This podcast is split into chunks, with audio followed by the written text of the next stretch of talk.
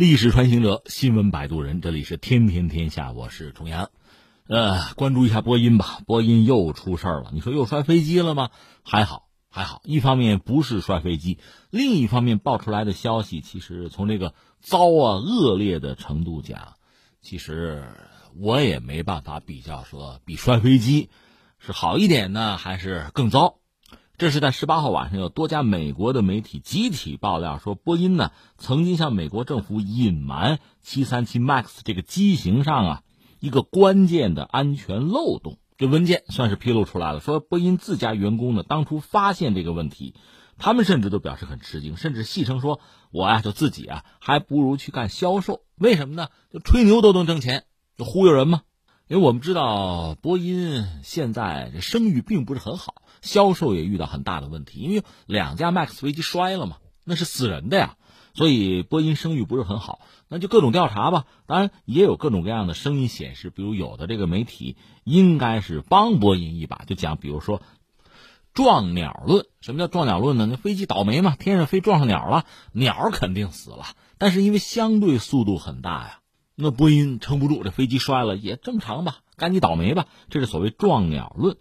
你想鸟也死了，也无处查证去了，就通过这种方式，等于说帮波音甩锅。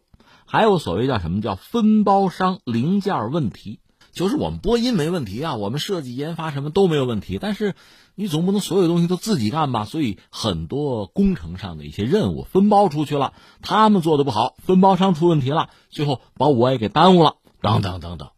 就刚才我们讲的这些理由吧，似是而非，似乎就能够。减轻波音在事故之中的责任，因为下面好多事儿还没有解决呢，还有个赔偿问题呢。赔偿问题又是两个层面的问题吧。一个是什么呢？就是死难者的家人，你赶上这个事故了怎么办？这是需要交代的。再就是什么呢？很多航空公司，全球非常多的航空公司用的飞机大约就是两种吧，一种是空客的，再就是波音的。而且波音七三七这个 MAX 系列吧，又是新飞机，波音口碑又好，所以卖的相当不错。现在你出问题，我们都不敢飞了，这飞机不能用了，对航空公司运营产生的影响，这个账咱也得算呐。所以这是两个意思。那索赔吧，这个风潮今年估计也许就这样，还有明年呢。所以对波音来讲啊，这个大麻烦非常多，而且其实并没有解决，这事儿还没有完。刚才我们讲隐瞒不报这个问题又传出来了，美国那个 FAA 就是联邦航空局也怒了，马上说快给我解释，赶快解释。而波音承认自己当初并没有第一时间上报，就这个安全漏洞啊。当然，这个事儿传出来，股价也跌了。具体的技术细节呢，不是我们要关注的了。我现在只能感慨说，哎，现在可以写了，写什么呀？写波音堕落史啊！这叫一而再，再而三，让人真的是不堪忍受了。所以我们聊这个话题呢，我们历史穿越哈，我觉得三点。第一点，我们说什么呢？波音很牛，曾经很牛，而且这个牛。是努力得来的。第二，我们就要说波音堕落，它是怎么堕落的？那第三，我们看看怎么办吧，对吧？而且对我们这可能有诸多的启示。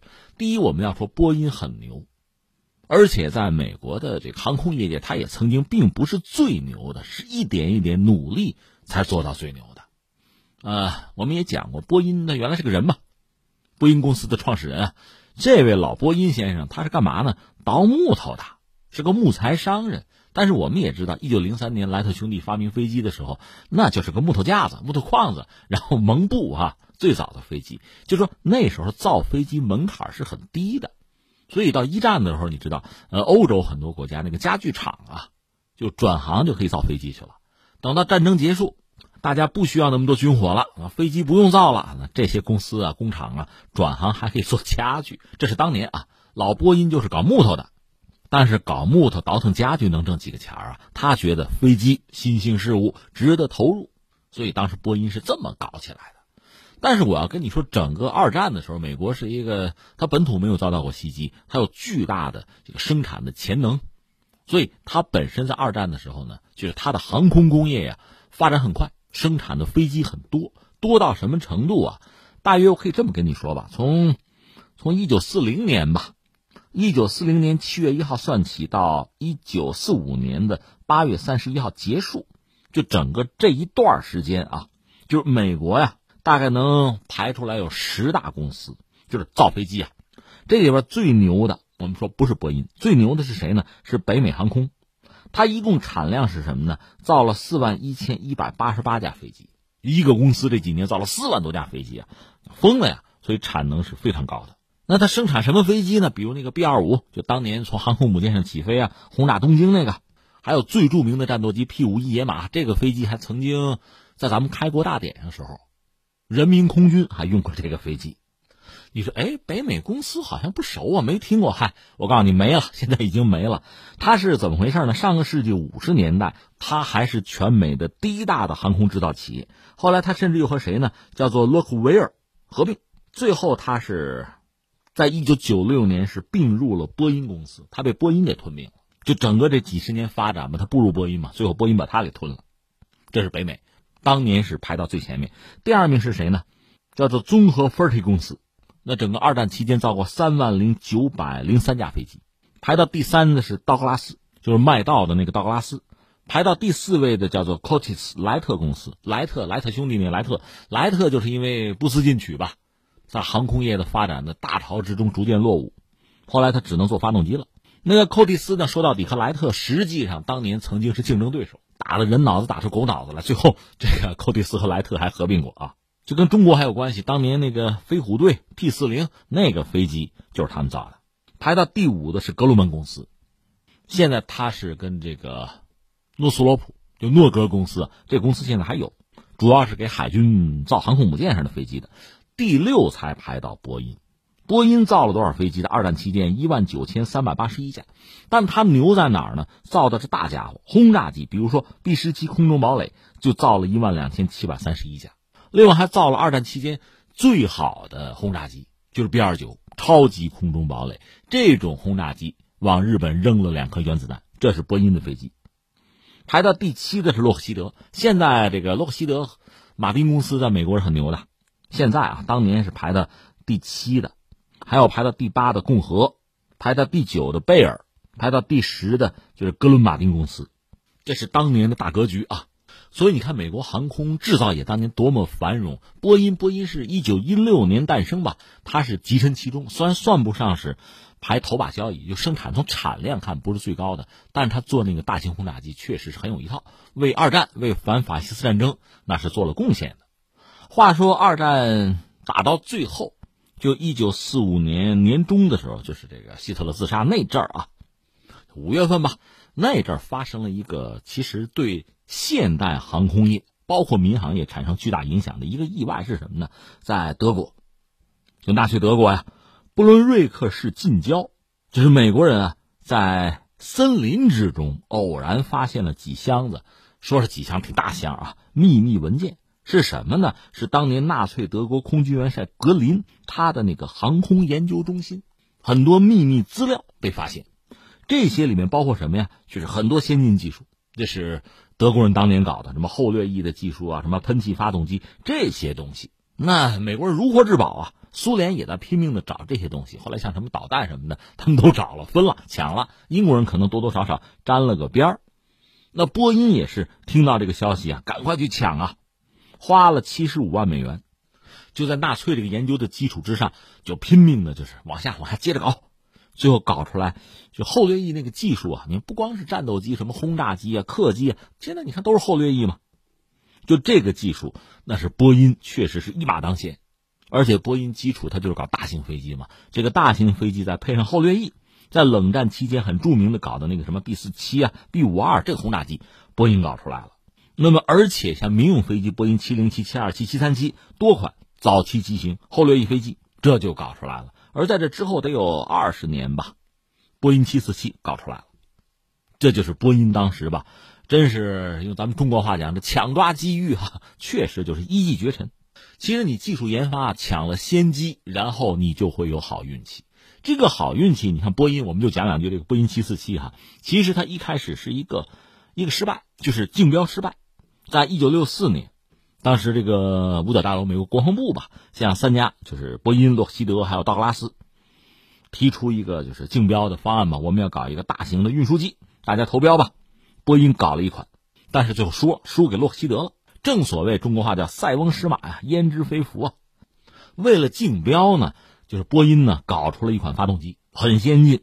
那你们不要不要拉倒，不要这个这个发动机技术毕竟是有了呀。另外，当时呢，连欧洲、在美国还有苏联都琢磨着搞这个超音速的客机，波音也是把精兵强将啊调去搞超音速飞机去了。但这个时候就又有个意外，就是泛美航空的 CEO 叫做特里普，不是特朗普啊，特里普，真是特离谱啊！这位并不离谱啊，他是找上门来跟波音说，就说我是客户啊，我有需求啊，我想要，我不要超音速的，亚音速的，但是大大型的喷气式的飞机，你能不能给我搞？泛美了不得，大客户，国际化的一个大的航空公司，全面投入洲际飞行市场，所以要大飞机，载客怎么得四百人以上吧，能够这个洲际越洋大飞机。波音手头没这样的飞机，它最大的是波音七零七，装一百四十个人，那怎么办？搞吧。既然有客户有需求，一九六六年三月，波音七四七这个项目就立项，然后泛美就签约，因为我要嘛，他既然能做，研发吧。当然，这个项目当时也不是大家都看好啊。有人说这属于后娘养的。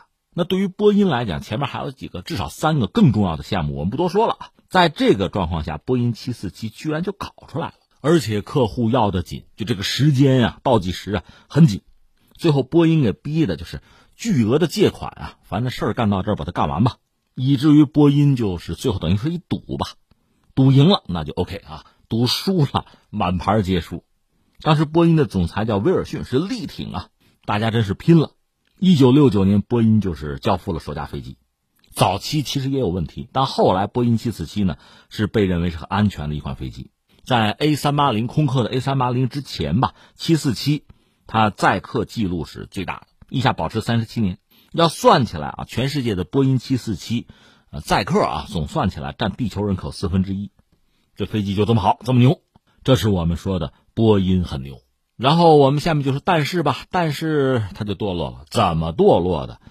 呃，一个是来了敌人，来了狼啊，就我们以前聊过，不多说，就是空客，法国、德国、英国、西班牙几家凑起来，欧洲人搞了一个共同体，在上个世纪六十年代吧，当时美国在全球民用飞机那个市场呢占比是百分之八十，所以欧洲人觉得受不了，保护本国的航空工业嘛，联合起来。搞了一个空客抗衡波音，当然一开始啊，波音是不可能把空客放在眼里的，但是我们知道，最终空客是逆风飞扬啊，做起来了，这个对波音就产生很大的威胁。那怎么办？双方就干仗呗。从应该是一九七八年开始，真正的这个争执就开始了，那就是美欧的贸易战。有人还详细的就总结过，围绕着这个航空工业吧，就民航工业，美国、欧洲之间贸易战。大概还可以分成五个阶段。第一个阶段呢，就是七八年到八六年，这叫政府过招；之后八七年到九零年，就双方各自这个宣传大战，主要当然是面向市场和用户了。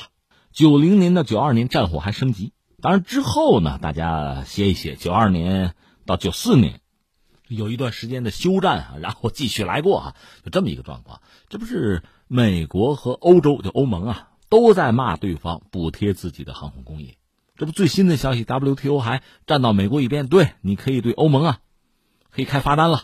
所以大伙儿咱们有空说，美国说好嘞，我罚吧。本来特朗普希望怎么的一百多亿吧，那现在呢，嗯，WTO 说反正没那么多，几十个亿、八十多个亿啊，这没问题。嗯，欧盟说你敢罚我，我肯定报复。这就待会儿再说了啊。总之，双方围绕着这个民航业，因为它利润太大，这个市场规模也太大，这真的是谁也放不下。就出现这么个状况，在这样一个背景之下，哈，两强相争，那就不择手段了，没有底线。就说波音呢，其实出了一系列的问题，就是在营销啊，在竞争的策略上出了一系列的问题。一个呢，它等于被被空客牵着鼻子走了，拿空客当竞争对手，对方怎么出招，我就得回应。那你自己在自己的这个研发呀、新技术的这个拓展呢，在这些领域上，你还有那么多精力吗？你完全被对方牵着鼻子走，这是一个。另外呢，对于其他的一些可能的竞争对手，波音也不敢放松。你比如最著名的是庞巴迪，加拿大那个庞巴迪，庞巴迪原来做支线客机的，波音呢也没拿它当回事儿。但是做着做着做大了，支线客机满足不了我的胃口了，我要不也试试干线客机，想做大的。波音一看那哪行啊，马上要扼杀在摇篮里。这个美国政府是出面的。最后这么着，庞巴迪给你个关税吧，罚你吧。百分之三百。你想谁受得了这个？庞巴迪一看拉倒，我直接把自己卖空客了，就出现这么一个局面。所以美国政府也好啊，波音也好，他们虽然是各自有各自的角色，但是配合起来，那就是要争取独占垄断全球民航市场。当然他做不到。波音一直在一开始是挖墙脚，到现在基本上分庭抗礼，这对波音都是很致命的。那你想，你就被别人牵着鼻子走，你的动作就会变形。我们以前也聊过，像波音七三七这个飞机，它也是应对空客的挑战，就是那种单通道的窄体的客机。这种飞机呢，空客做出来卖的不错，波音必须回应啊。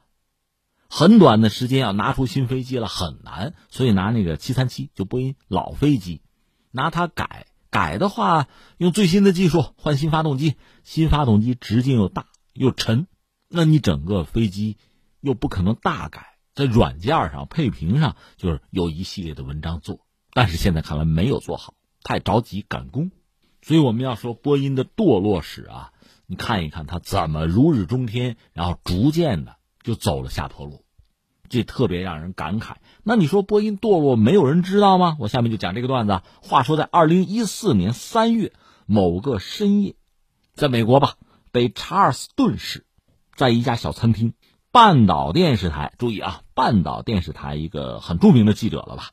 他是呢，在这儿约了一个人，据说当时是一个穿黑色连帽衫的中年男人，这是他约的那个对象。什么人？这是播音的人。或者说是半岛的线人，两个人接上头，就转移到附近的一家酒店。之前就约好了，有协议吗？半岛电视台说不能对这个人面部啊做拍摄，而且呢，你采访可以，我的生意你要做变声的处理，就是你要保证我的安全，对吧？把这些事情都说清楚了，绝对安全了啊！这事儿很危险是吧？绝对安全了，那位就开始就开始透露一些惊天的秘密。这个北查尔斯顿呢，是美国南卡罗来纳州。在那儿，人口不到八万的一个小城吧，但这个地方二零零九年被波音选中做了一个就组装啊装配的工厂，所以这逐渐成为美国航空航天的一个中心。而刚才我们讲的那个神秘男子、黑衣男子，就是这个波音工厂的员工。那要干嘛呢？他要向半岛的这个记者说什么？就是把他了解的波音的内幕就说出来。流水线上的工人啊，问题有多么大？没有受过教育，没有专业的训练，也不关心这个飞机的安全性，就讲自己这些事情啊，他自己很很苦闷，很恼火。但是你一个人说的准不准，对不对啊？那记者就做工作。什么叫著名记者啊？就忽悠忽悠这个播音的员工，说你能不能带一个这个摄像头？就有一套工作服吧，工作服上呢是带有隐蔽的真空摄像头的，这么一个工作服，你把现场拍一下行不行？你拍了给我，才能证明你说的对啊！哎，那哥们就听这话，真的是，就拿着摄像头就回了，回波音工厂了。这个波音工厂干嘛呢？组装波音七八七，就是那个梦想客机啊，在核心车间，他就拍出一些东西，让大家一看傻了。有一个经理吧，就是一个管事儿的，满口脏话，就说这些人，就说这个工厂的工人啊。都他妈是从街上找来的，有以前做汉堡的，有做赛百味、做三明治的，等等等，他们什么都不懂，什么都不知道。哎呦，你就说这满口脏话，你怎么解释？这哪是一个现代化的工厂啊？还有工人呢，在旁边就说说波音车间普遍干嘛吸毒啊，可卡因啊、止疼片。这么说吧，你要是想要，你提前下个单，你就能得到，就在厂子里就能买到毒品啊，等等等等。哎呦天哪！这是半岛，半岛一听，哎呀，如获至宝，好嘞！当然这还不算，半岛还采访了之前那个做过波音工程师的呀，航空公司的客户等等吧。总之，最后这个采访拿出一个纪录片，结论是什么呢？波音的管理体系有巨大的漏洞，整个飞机制造的质量没谱。然后最后来，这东西都有了，找波音，找波音，让波音给个官方的解释啊！把这些材料啪往波音的这个就公关吧，主要是公关了。对方一听，哎，关关，关上去，关上。据说手叉着腰还问说：“哎，谁跟你们说的？哪个工人说的？”这边当然不能招了。二零一四年九月，半岛电视台这部纪录片面世，但是呢，在美国就没法上映，就等于说在这个他们自己半岛电视台嘛，还有什么 YouTube 上播了，也没有激起什么反响。那是二零一四年九月，然后到了二零一八年的十月二十九号。印尼狮航的七三七一头栽到地下，悲剧发生了。所以你要感慨什么呀？就有时候你说这个历史命运，我就说嘛，如果拟人化，他是什么呢？他就是一个性格很乖戾的人，他会捉弄你，他会让你痛不欲生啊。但是呢，他在这之前肯定要给你一些警告，就看你能不能意识到。我也曾经和大家聊过，感慨过。你比如说当年那个鸦片战争，大清国大门让大英帝国给踹开了，你说这是突如其来的吗？不是啊，将近五十年前，就是乾隆八十大寿的时候，其实到八十二了啊。英国有一个使团，马格尔尼使团到中国来说是给他拜寿，要求通商嘛，就把英国当时最新的科技，包括这武器什么的都拿过来了。就大清国，其实你睁眼你能看见，没人睁眼看。